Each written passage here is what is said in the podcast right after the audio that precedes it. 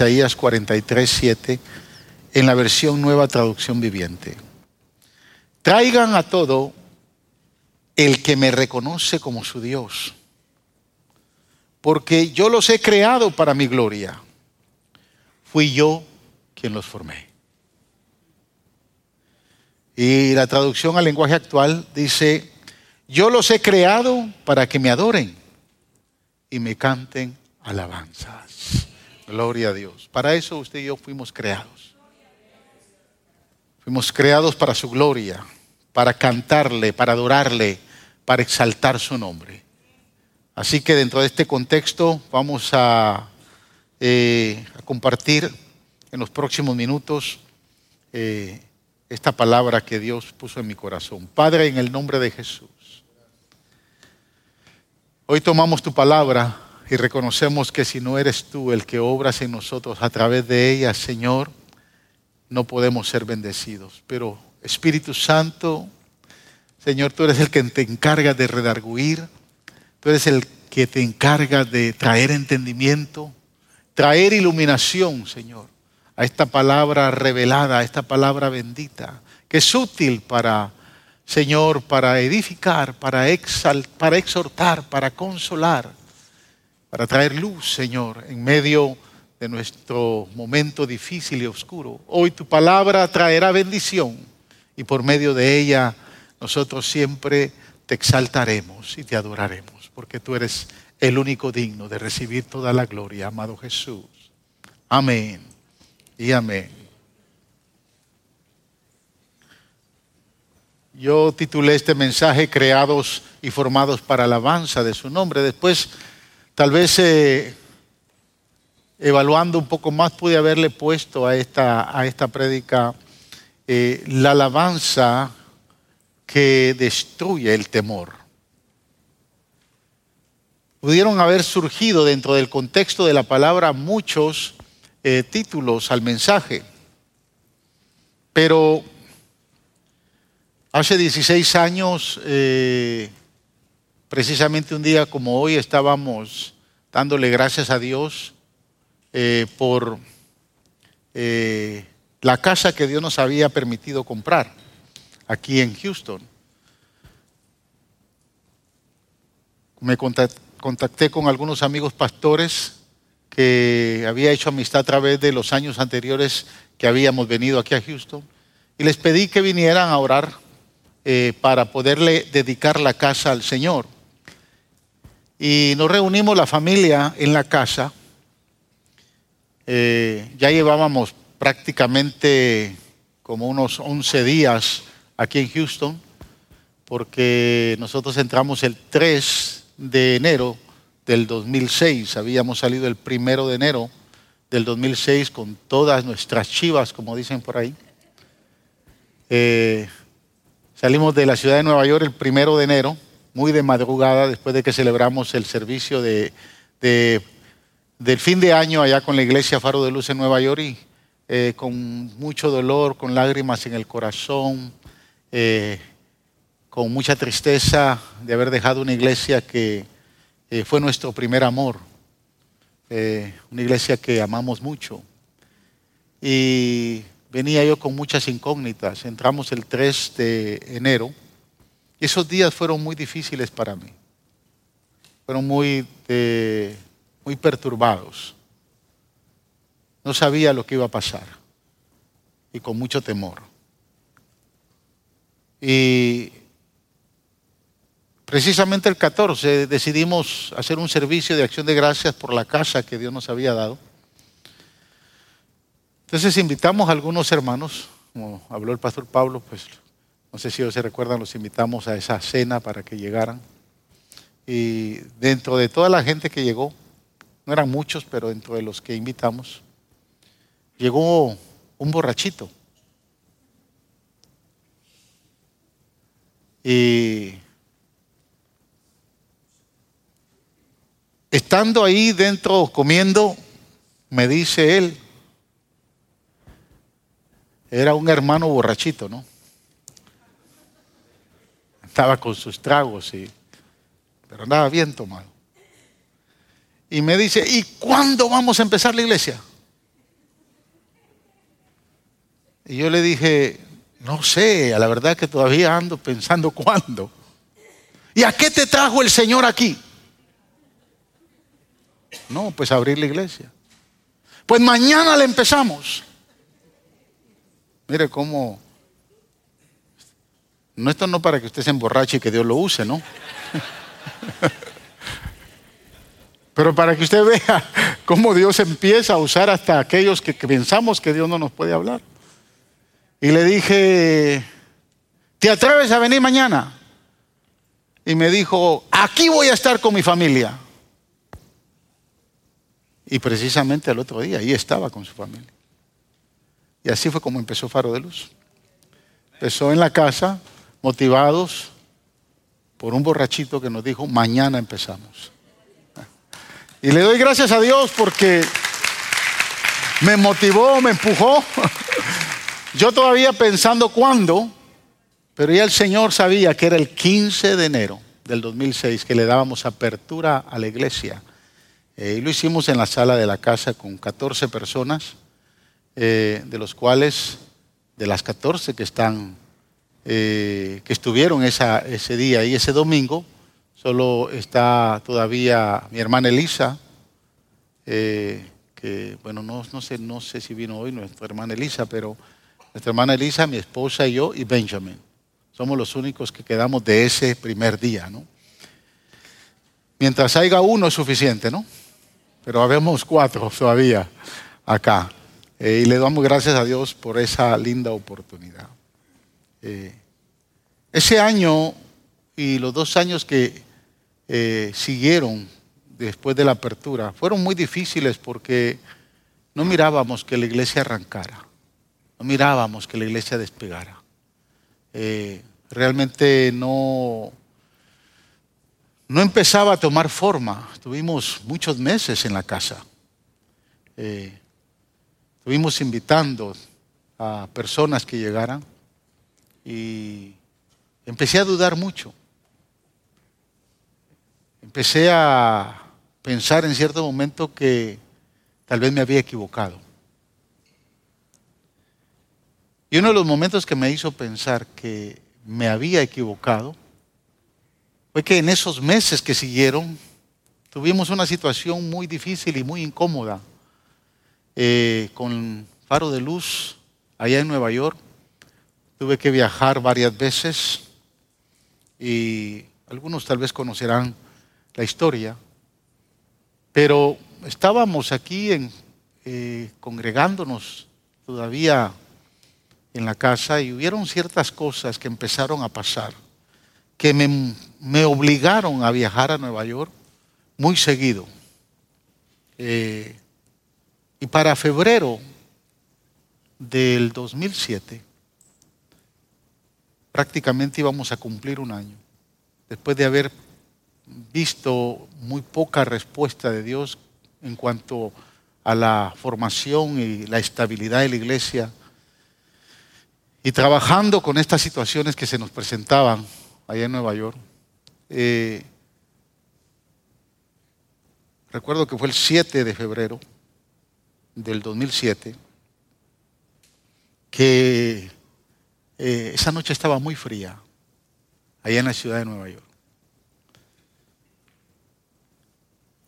La situación que estábamos tratando de resolver se había agravado a tal extremo que la iglesia de Nueva York tenía un apartamento, en la parte, tenía dos apartamentos, pero en la parte, en el, segundo apartamento estaba eh, la familia de nuestro hermano Gustavo y Sandra, que están acá, Sandra que todavía está acá, nuestro hermano Gustavo partió con el Señor.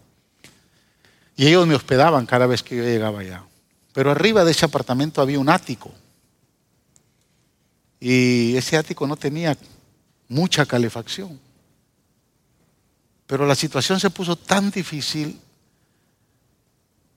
y esa madrugada eh, yo subí al ático y empecé a llorar. Y empecé a, orar. Y le dije, Señor, perdóname porque me equivoqué.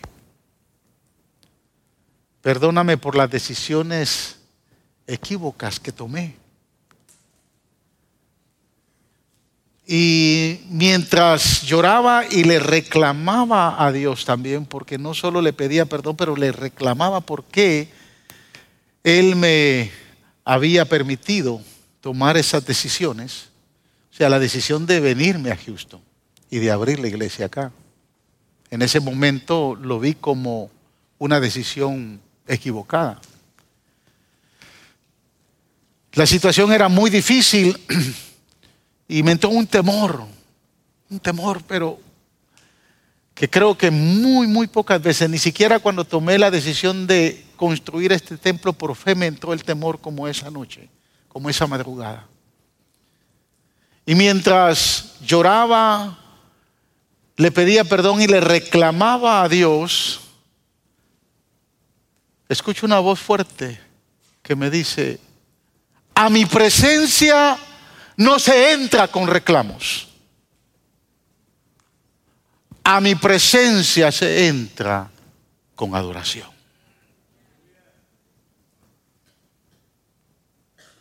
Y, y, esa voz que me habló al corazón me tumbó. Y entonces empecé a adorar al Señor.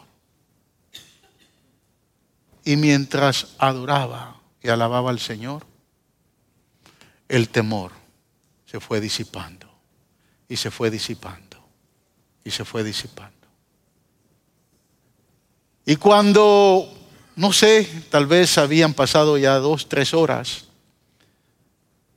siento nuevamente la voz que me dice, no temas. No es a ti que te han desechado, es a mí. Y yo te voy a mostrar lo que voy a hacer contigo. Y entró una paz en mi corazón. En ese momento yo entendí que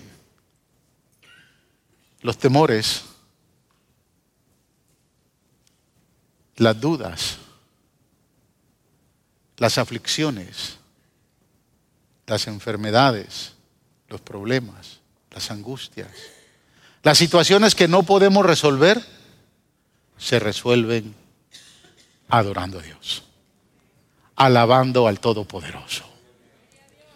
Por eso es que cuando examinamos este pasaje de Isaías 43, que pertenece a lo que se llama el Deutero Isaías, es decir, eh, el Isaías del desierto, los versos de los capítulos del 44 al, al 55, son capítulos en Isaías que fueron escritos en forma de poesía, en forma de prosa. Y específicamente este capítulo 43, el Señor le asegura a Israel, le asegura a su pueblo protección en un oráculo de amor y de salvación. Y estos capítulos contienen algunas afirmaciones que yo pudiera decir que son las afirmaciones más poderosas que tiene el Antiguo Testamento. Sobre la base y el compromiso de Yahweh, Jehová, el Dios de Israel, con su pueblo diciéndole, jamás te voy a abandonar. Si me adoras, si te mantienes alabándome, no temas, jamás te voy a abandonar. Y no es lo mismo que usted adore a Dios cuando todo está bien. No es lo mismo que usted adore a Dios cuando usted siente ese espíritu de adoración y lo que siente es el gozo, la alegría y el contentamiento de levantar sus manos, de llorar en su presencia,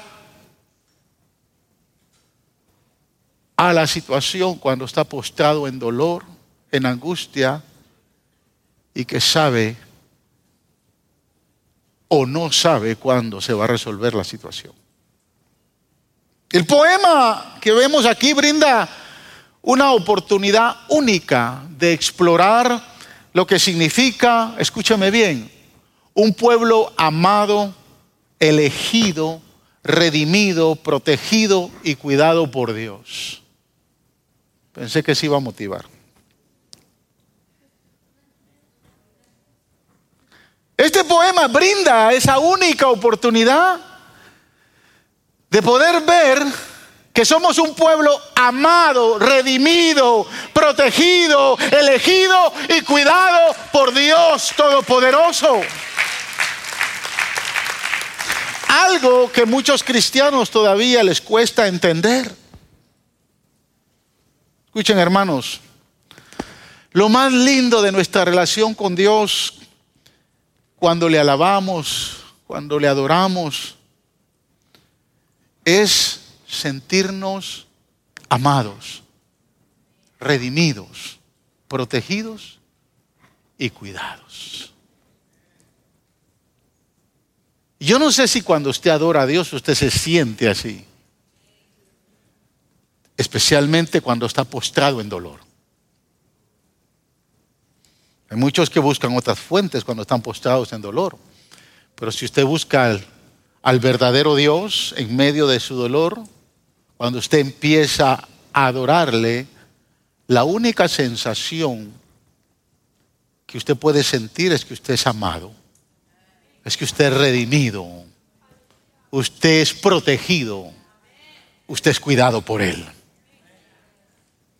Y cuando usted lee el poema, usted se va a dar cuenta que este poema del capítulo 43 es un poema que está escrito eh, en primera persona que es la primera persona singular del el vocablo o del lenguaje castellano. Es decir, yo, es la primera persona.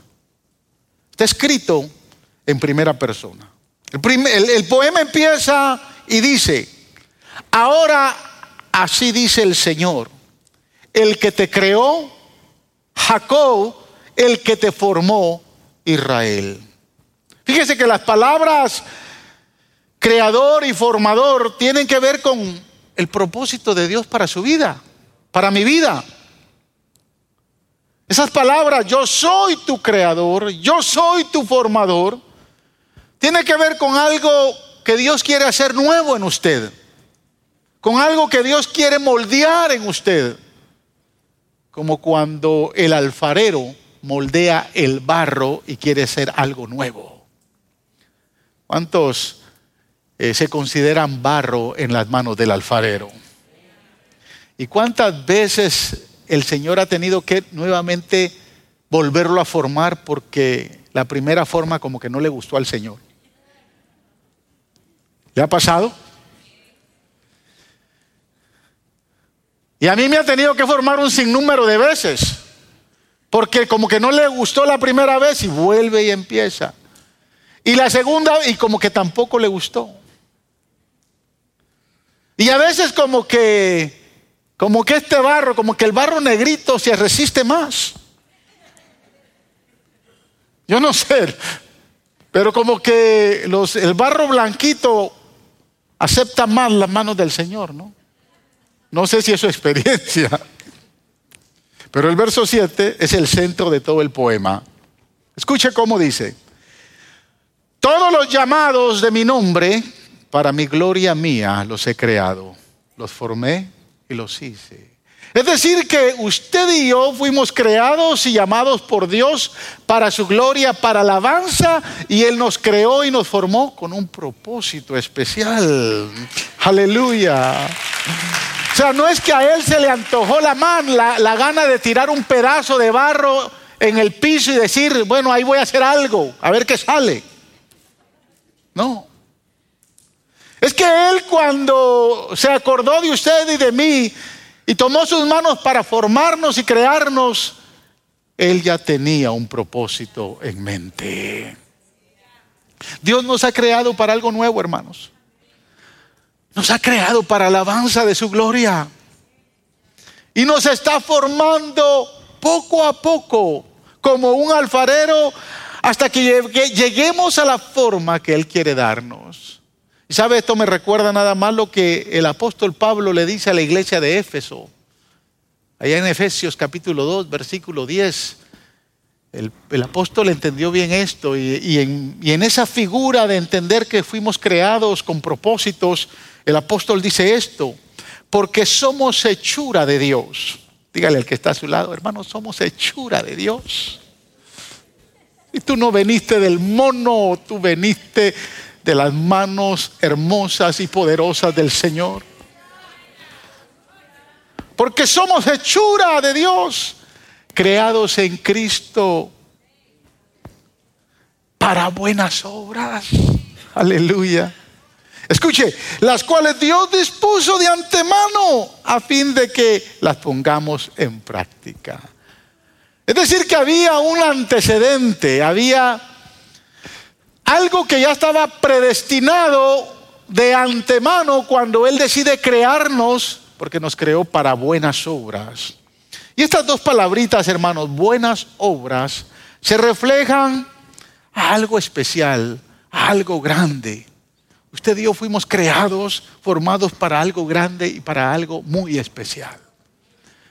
Por eso es que, mire, yo no entiendo a veces cuando los hermanos me dicen, pastor, es que yo no estoy preparado para esto. Es que usted no va a estar preparado porque Él lo creó para algo nuevo, algo que usted no sabe, algo que usted no entiende. Pero como usted confía en su creador, entonces Él sabe que usted lo va a hacer porque usted está en las manos de Él. Y para eso grande Dios lo creó.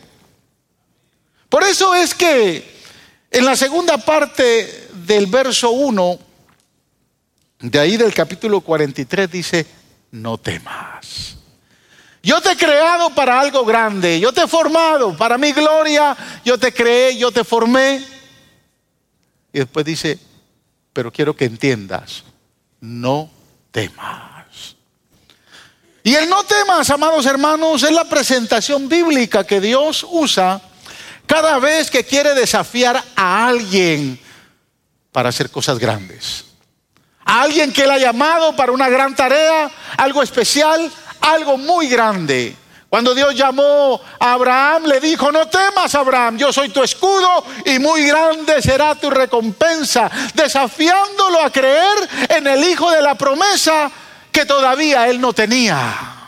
Cuando llamó a Josué, le dijo, no temas ni desmayes, porque Jehová tu, yo soy Jehová tu Dios. Y yo estaré contigo donde quiera que tú vayas. Mientras Josué se encaminaba a conquistar la tierra prometida. Cuando llamó a Isaías, le dijo, no temas, ni se turbe tu corazón. Cuando lo llama a proclamar el mensaje profético del Mesías. Cuando llamó a Jeremías le dijo lo mismo, no temas delante de ellos, porque contigo estoy para librarte. Cuando Dios lo manda a profetizar juicio y castigo a la nación rebelde de Israel. Pero también la expresión no temas la usa Dios para liberarlo a usted y a mí del miedo, de la duda. Cuando estamos en peligro, en adversidad, en dolor, en aflicción, en tribulación, en prueba, en angustia, el Señor le dice, no temas, no temas, amado hermano.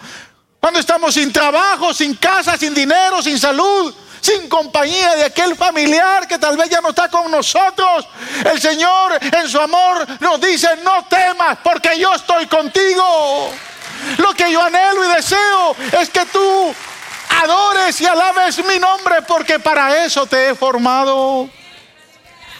Y aquí el pueblo de Israel le dice, no temas. De alguna manera el, el, Señor quiere que el pueblo de Dios se sienta confiado y seguro. ¿Por qué? Porque en el mismo poema encontramos nueve razones que menciona Dios en este capítulo. Yo predico siempre en la exposición exegética y expositiva tres puntos. Ahora son nueve. Razón tenía el pastor Pablo que vamos a salir a las doce. Porque me llamó la atención las nueve razones que se ven en este pasaje cuando Dios le está diciendo al pueblo de Israel, no temas, no temas. No temas. ¿Sabe? Mi hijo Joseph, el segundo, Dios lo ha bendecido en gran manera. Eh, en estos días hemos hablado mucho. Él trabaja en una de las compañías más, en una de las petroleras más grandes de Estados Unidos. Y Él es ingeniero y tiene una muy linda posición. Pero recientemente recibió la oferta de otra compañía para promoverlo a, Project Manager y prácticamente le eh, están triplicando el salario. Una oferta de un salario ya de eh, seis números.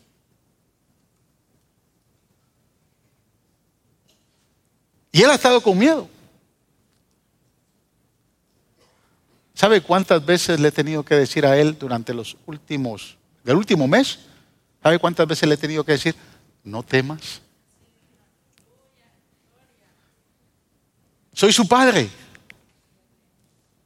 Y a mí me interesa que en él no haya temor. Y hablamos de, hemos estado hablando de esa, y con mi esposa le hemos estado hablando de, esa oferta de trabajo. Él apenas tiene 33 años, no está casado. No lo estoy promoviendo, pero le estoy diciendo que no está casado porque tiene, al estar soltero, tiene menos por qué preocuparse, ¿no? El que, el que está casado pues, puede tener temor porque, bueno, tengo una familia que mantener. Desde ese contexto estoy diciendo que está soltero, ¿no? Pero ayer en la noche, eh, y yo cada vez que le, le hablo, le hablo en términos de que él entienda que lo que está llegando a sus manos no es porque tiene suerte ni porque él es un excelente ingeniero, que lo es, pero no, no le he dejado bien claro que no es por eso. Yo le he estado diciendo que él no tuvo suerte. Es que el Dios Todopoderoso está poniendo esa bendición en sus manos. Le digo, no, no temas, hijo, no temas. Y todavía hoy en la mañana hablamos del tema y me dice, papi, hoy tengo que, finalmente es el día. Tengo que decirle a la compañía que ya no voy a seguir ahí y a la otra compañía que acepté la oferta. Y le volví a decir, no temas. Y ahora en la tarde cuando llegué para prepararme para venir, estaba en su cuarto y lo fui a saludar. Y le dije, ¿cómo te fue? Ya no tengo temor, papi, estoy en paz.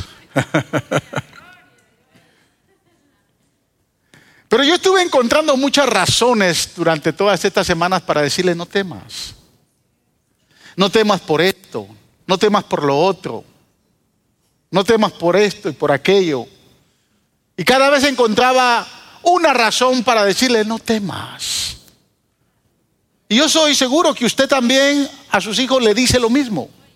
Cuando se ven en la necesidad de tomar decisiones, en la necesidad de, en medio de la duda, de la prueba, de la dificultad, de la confusión, donde hay muchas preguntas sin respuestas, usted como padre o madre le dice, no temas.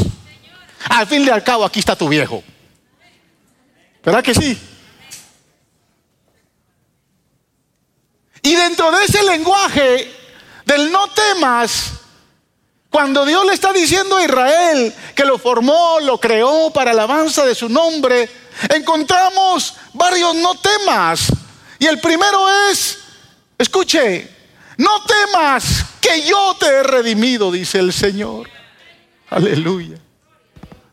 Los primeros tres se dan ahí, los primeros eh, eh, eh, tres no temas se dan ahí en el verso 1. Observe, verso 1. Pero ahora así dice el Señor, el, el que te creó Jacob, el que te formó Israel, no temas que yo te he redimido, te he llamado por tu nombre, tú eres mío. Aleluya. La primera razón para no temer, no tema hermano, adore a Dios, no tema, porque usted ha sido redimido con la sangre del Cordero, aleluya, que se derramó en la cruz, que no tiene precio, porque no hay forma de encontrar valor en esta tierra o en el universo para compensar lo que cuesta o vale esa sangre. Término redimir en griego es el término ratismos, jaima. Es un término complicado. Pero lo que significa en, su raíz etimológica es ser comprado, ser liberado a precio de sangre. Señor le dice al pueblo de Israel y le dice a usted en esta noche, no temas, yo te he liberado, yo te he rescatado, yo te he comprado. Ya no eres esclavo, amado hermano. Hoy eres mi hijo, eres libre porque yo pagué el precio por tu libertad, dice el Señor. ¿Se recuerda de quién era esclavo antes?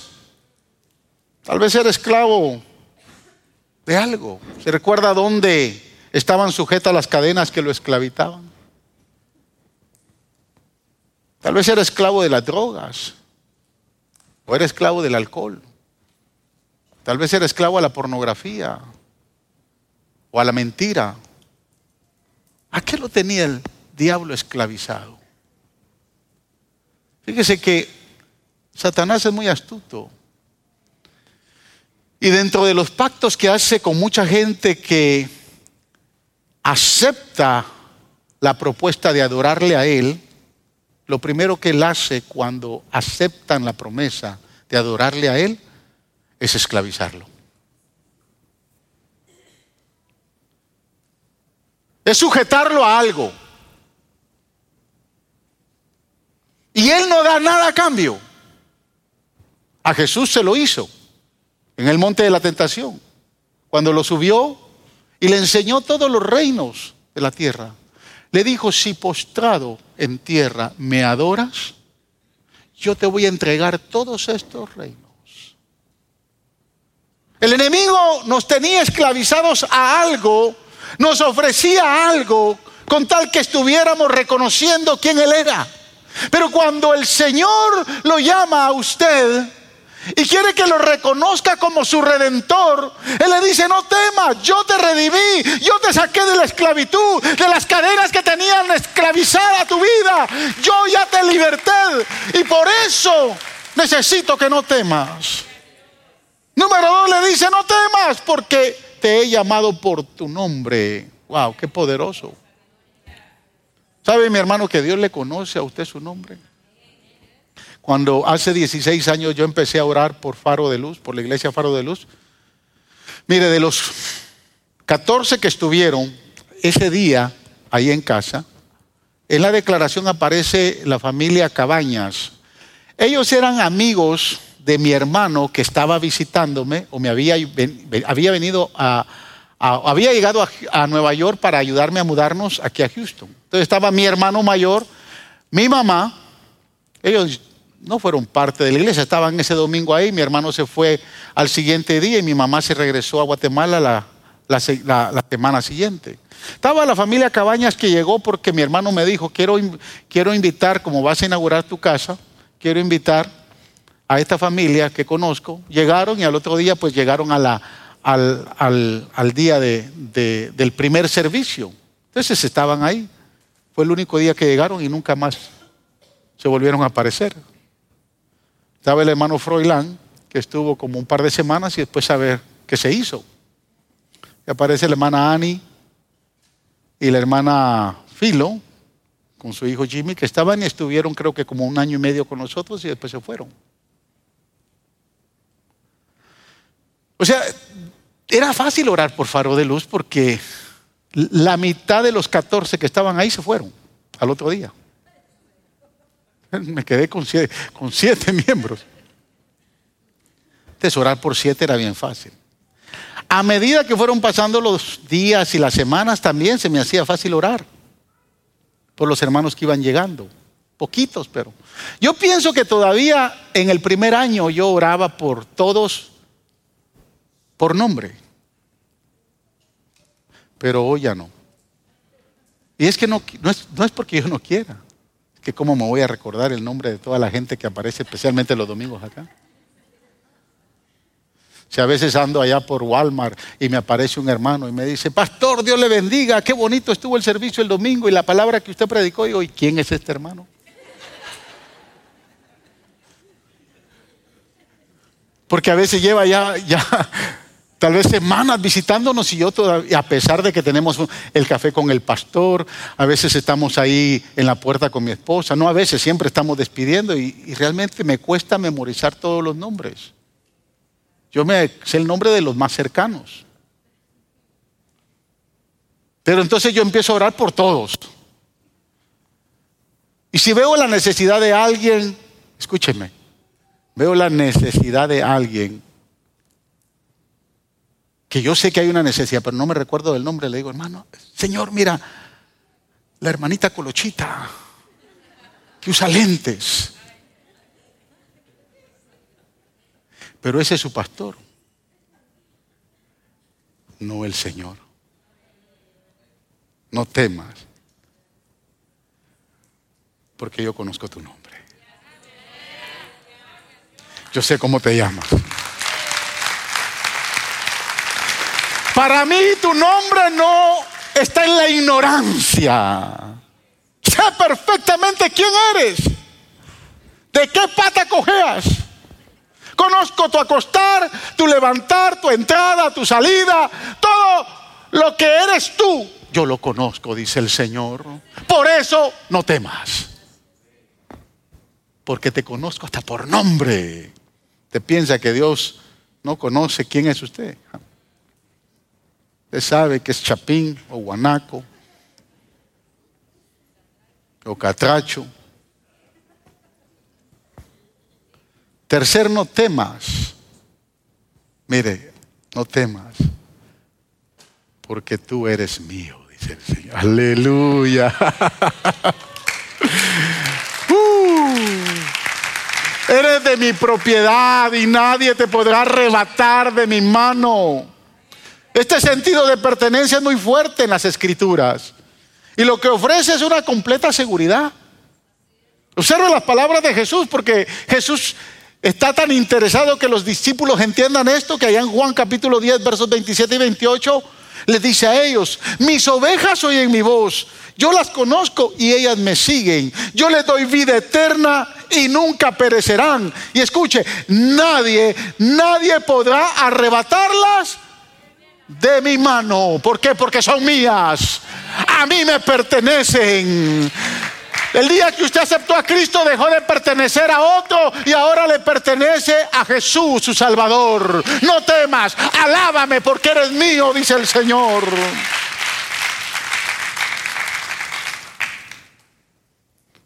Cuarto, no temas, aparece en el verso 2. Escuche, cuando cruces las aguas yo estaré contigo, cuando cruces los ríos no te cubrirán sus aguas. Cuando camines por el fuego no te quemarás ni te abrazarán las llamas. Wow. No temas. Porque cuando cruces las aguas, yo voy a estar contigo. Cuando cruces los ríos, jamás te van a ahogar. Hay algunos que dicen, ya siento el agua hasta por acá. A mí me lo pastor, mira, el agua la siento acá. No tema no tema, no va a pasar por acá, no se va a ahogar. El Señor está con usted. Aleluya. Cuando camines por el fuego no te quemarás ni, te abrazarán las llamas. Estos dos elementos que menciona aquí la palabra, el agua y el fuego, son dos elementos que pueden representar peligro y temor. Porque en cualquier huracán ¿Cuántos sintieron? ¿Te recuerdan de, ¿Cuál fue el último que tuvimos acá? Harvey, ¿verdad? Yo estaba en Guatemala. Yo miraba que mis hijos me mandaban video. ¿Por dónde va el agua? Algunos, a muchos se les inundó, ¿no? Pero yo le decía a mis hijos, ¿por dónde va el agua?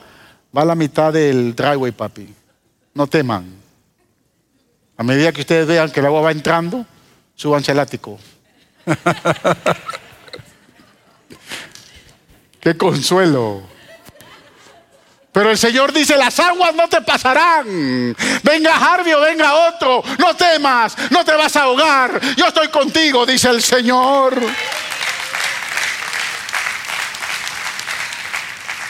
El fuego es una metáfora que habla sobre la protección del peligro.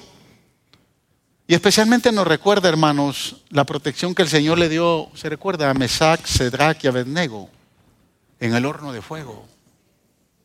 Los tres fueron metidos ahí y apareció aquel que dice, no temas.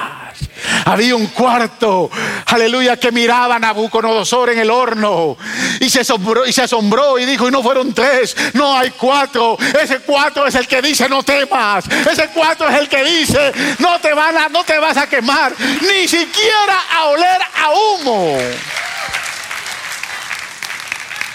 El quinto, el quinto no temas aparece en el verso 3. Escuche, dice, yo soy el Señor. No temas, porque yo soy el Señor tu Dios, el Santo de Israel, tu Salvador. Yo te he entregado a Egipto como precio por tu rescate a Cus y a Seba en tu lugar.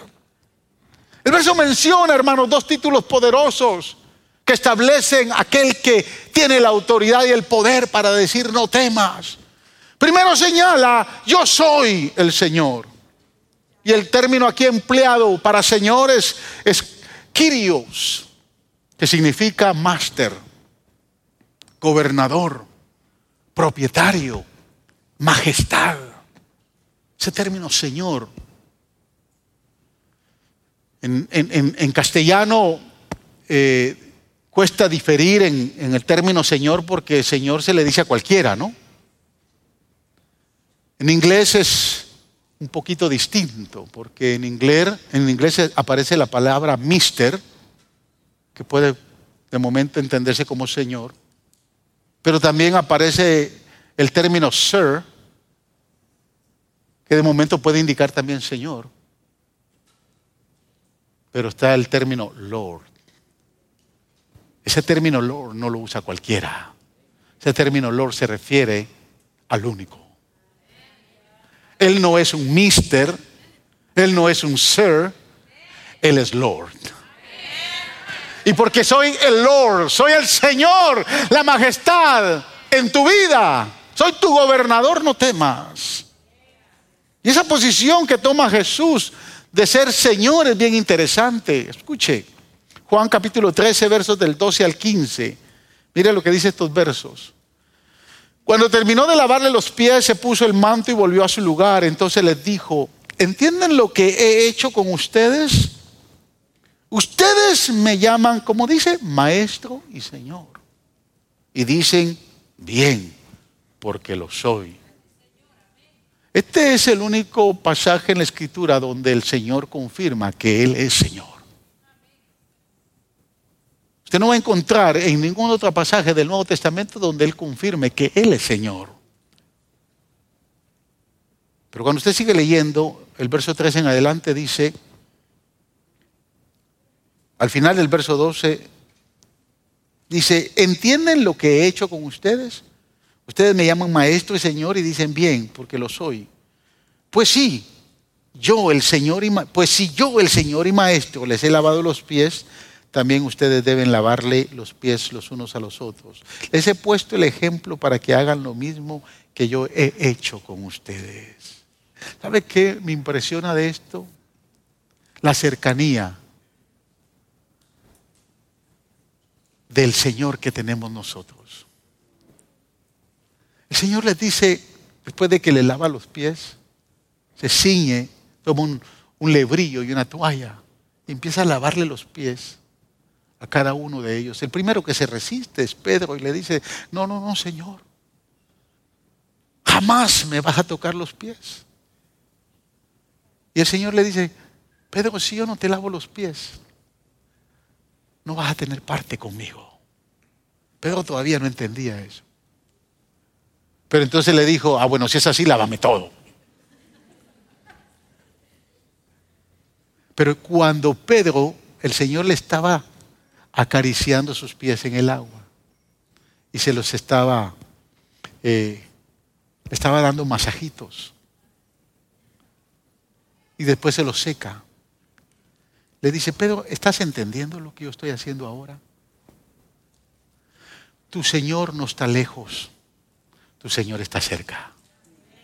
Está a tus pies, no solo para lavarlos, sino para responderte en todo lo que tú quieras. Ese es el Señor que usted tiene. Ese Señor que tenemos. Está cerca. Se pone, se arrodilla y se pone a sus pies para servirle, para decirle, no temas, yo soy tu Señor. No soy el Señor que está allá. Estoy a tus pies. Segundo título que menciona dice, yo soy tu Salvador. El nombre de Jesús significa Salvador. Él nos salvará de la ira venidera. Él nos salvará del infierno, de la muerte. Él nos salvará de las garras del enemigo. ¿Sabe? Yo le decía a Víctor, hoy estábamos hablando y le decía, Víctor, mira, yo he entendido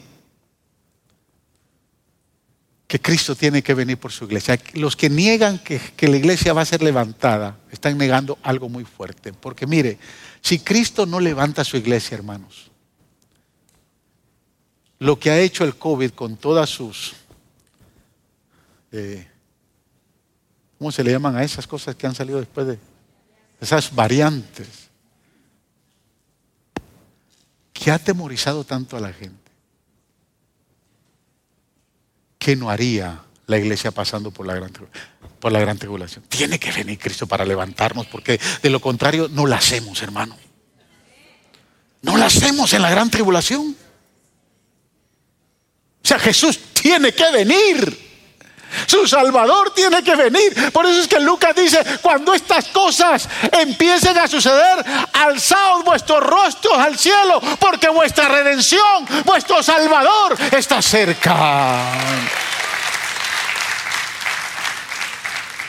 Y para ir terminando, porque ya los últimos tres no temas, observe, el sexto no tema describe tres distintivos de entrega y de admiración. Observa el verso 4. A cambio de ti entregué hombres, a cambio de ti, de tu vida entregué pueblos, porque te amo y eres ante mis ojos precioso y digno de honra. No temas porque te amo, dice el Señor. No temas porque ante mis ojos eres precioso. No temas porque eres digno de honra. ¿Está entendiendo el lenguaje del Señor acá? Usted no es cualquier cosa. Me llamó la atención ver que el profeta recibe esta revelación y dice, no temas, porque eres digno de honra. Quiero decirle algo. Estaba preparando un mensaje acerca de la honra y la alabanza y no la voy a predicar el domingo, tal vez el domingo de arriba, pero voy a adelantarle esto algo. Está basado ahí en Marcos capítulo 12, cuando viene y dice, Marcos señala que es uno de los eh, escribas, yo pudiera pensar que pudo haber sido Nicodemo, porque dice que era un maestro entendido en las escrituras, que después de que a los, a los saduceos les da la, la explicación correcta de la resurrección de los muertos, viene este maestro de la ley, escriba, no dice su nombre, puedo pensar que fue Nicodemo y le dijo, Señor, ¿cuál es el primero y más grande mandamiento? Y el Señor le contesta de acuerdo al decálogo de Deuteronomio capítulo 6 y le dice, Dios, Jehová, es uno. Pero le dice, amarás a tu Dios con todo tu corazón, con toda tu fuerza, con toda tu alma, con todo tu ser. Pero el segundo, porque el decálogo lo dice, es amarás a tu prójimo como a ti mismo. Escuche, ahí hay un lenguaje de honra muy fuerte. Porque usted no puede amar a Dios si usted no lo honra. Usted no puede amar, a, adorar a Dios, honrar a Dios con todo su corazón y con toda su fuerza, si usted no tiene la capacidad de honrarlo a Él. ¿Sí me entiende? Pero el Señor dice, pero el segundo es igual. Amarás a tu prójimo como a ti mismo. Y la honra al prójimo, de la única manera que la podemos entender y ver, es en la declaración de Génesis capítulo 1, versículo 27, cuando dice que el hombre fue creado a la imagen de Dios conforme a su semejanza. Yo no puedo añadirle honra a usted porque usted ya tiene honra que se la dio su creador. Tampoco puedo quitarle la honra que Dios le dio, porque Dios se la dio. Entonces cuando yo veo al prójimo, lo único que tengo que es reconocer su honra y no añadirle honra y no quitarle. Nosotros le añadimos y le quitamos honra a los seres humanos. Por eso es que hablamos mal de ellos. Por eso es que los criticamos. Por eso es que les vemos faltas. Y algunos hasta los le damos tanta pleitesía y los adulamos que a veces nos podemos confundir. ¿Se entiende lo que estoy diciendo? ¿Sí? Entonces cuando Dios dice, no temas, porque eres digno de honra, lo que está diciéndole a usted y a mí es que no temas porque yo te hice a mi imagen, conforme a mi semejanza. Y no importa lo que digan de ti, no importa lo que piensen de ti, no importa lo que declaren de ti. Yo te veo con ojos de honra. Porque la honra te la di yo, dice el Señor, y nadie más te la puede quitar. No importa lo que diga la gente, nadie le puede quitar la honra que el Señor le ha dado.